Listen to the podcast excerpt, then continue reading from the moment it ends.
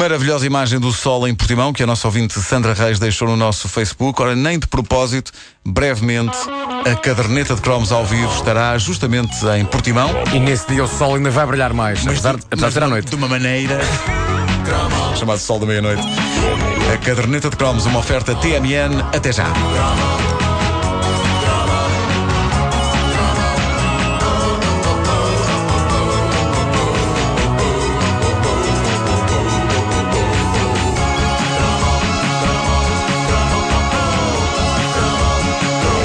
Vai mais uma relíquia da Guerra Fria que todas as semanas nos entrava em casa no programa Top Disco e não só. Lembro-me que, a dada altura, a canção de que vos falo neste cromo tornou-se tão relevante que a RTP passava a qualquer altura a meio das emissões televisivas. E Sabes porque que era Guerra Fria? porquê? Não tinha sido inventado o micro-ondas. Para aquecê-la! No instante se aquecia. No instante. No micro-ondas, se calhar bastava um minuto. E uma bola de gelado, Ele está a claro. pular de alegria pelo estúdio fora por causa disto. Bom, ah, pela primeira vez na história dos telediscos, não sei se vocês se lembram disto, mas a canção passou com legendas para que toda a gente em Portugal percebesse o que estava ali a ser dito. Daí ser uma canção legendary. Eu lembro. Com legendas, com legendas. Um Ribeiro. Vai buscar, é, vai buscar. Imparável. Russians é um clássico de Sting, é um dos singles do primeiro disco dele a solo, The Dream of the Blue Turtles, de 1985. Grande disco, há que dizê-lo. Eh, esta canção é o equivalente em forma de música ao filme Rocky 4. Ou seja, era um pedaço de cultura popular ocidental que olhava para os soviéticos com um certo tom. Ok, pessoal, vocês são um bocado malucos. É provável que sejam um império do mal e tudo, tudo bem, cada um é como cada qual. Mas se calhar até talvez pudéssemos ser amigos porque não somos assim tão diferentes uns dos outros. E é essa, aliás, a mensagem final que Rocky Balboa profere nos momentos finais de Rocky 4. Após- if you can change, you can change, everyone can change.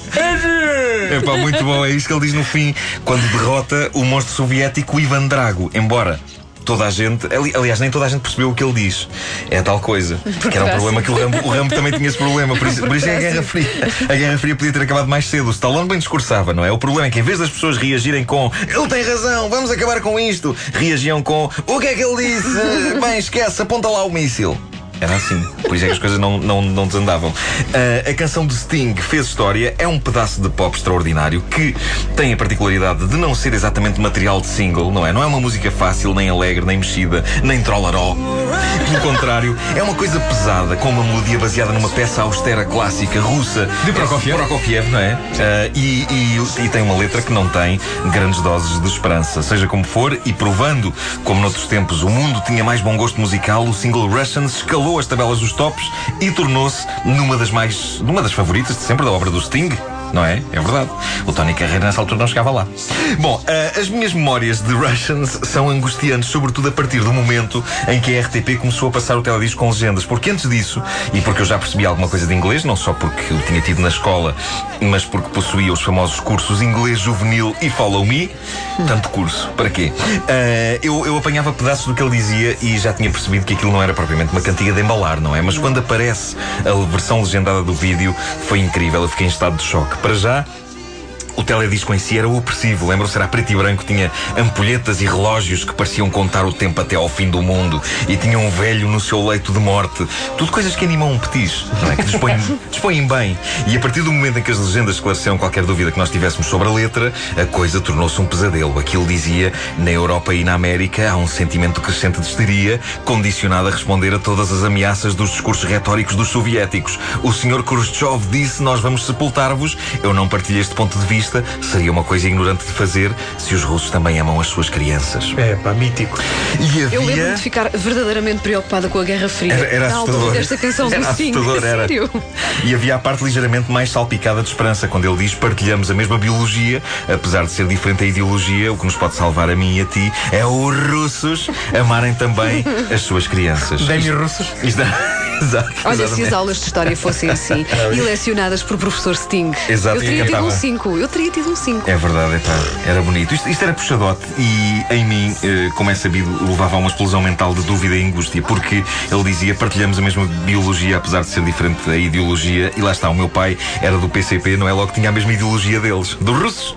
Portanto, eu não sabia bem de que lado estava, porque o meu pai não era russo, mas gostava dos russos e também gostava dos filhos. Mas também o meu pai não tinha mísseis em casa. Que eu soubesse, em Benfica dava nas vistas ter mísseis.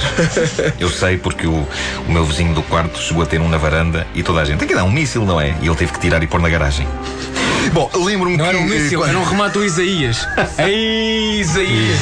Espera aí, isso é uma piada. Passa, passa. Continua, continua, desculpa, continua, Tá bom, continua. tá Tinha um remate forte. Não, boa. A Ah, Lembro-me que lembro-me que quando o teledisco do Russians começou a passar com legendas, o meu pai ficou algo chateado. Ele achava que não era nada inocente e que o único teledisco que passava com legendas em português era aquele. E ele achava, "É, isto é mais uma manobra anticomunista. E isso deixava numa situação complicada a mim, enquanto fã do Sting. Mas a verdade é que Russians acaba por ser uma canção anti-guerra, não exatamente anti nenhuma das partes. O que eu acho é que nos anos 80 a Rússia era sempre tão vista como o vilão supremo que o meu pai já estava traumatizado com aquilo. Russians, eh, para mim, acabou por ser a canção anti-conflito perfeita, tanto assim que eu achava que poderia servir para que outros conflitos terminassem. Por exemplo, o velho conflito miúdos mais velhos da escola contra caixas de óculos.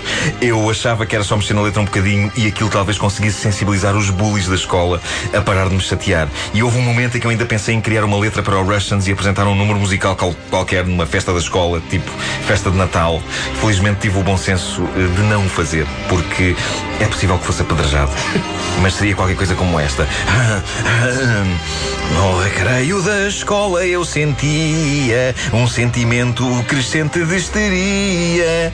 Por estar sempre a levar e por ser infeliz, graças às sovas não retóricas desses bulis. O Tosé do oitavo disse: Eu vou-te bater. Eu não subscrevo essa maneira de ser. É duro conviver com alguém tão mau. Espero que o bully não me mande outro calhau. Mandava, não mandava? Se eu cantasse isto, mandava. Mandava, mas ficava sensibilizado. Percebo o teu ponto de vista, mas levas um calhau E mesmo o vizinho do quarto andar usava o míssil. A caderneta de cromos de Nuno Marco nas manhãs da comercial, todos os dias, com o apoio TMN. Até já.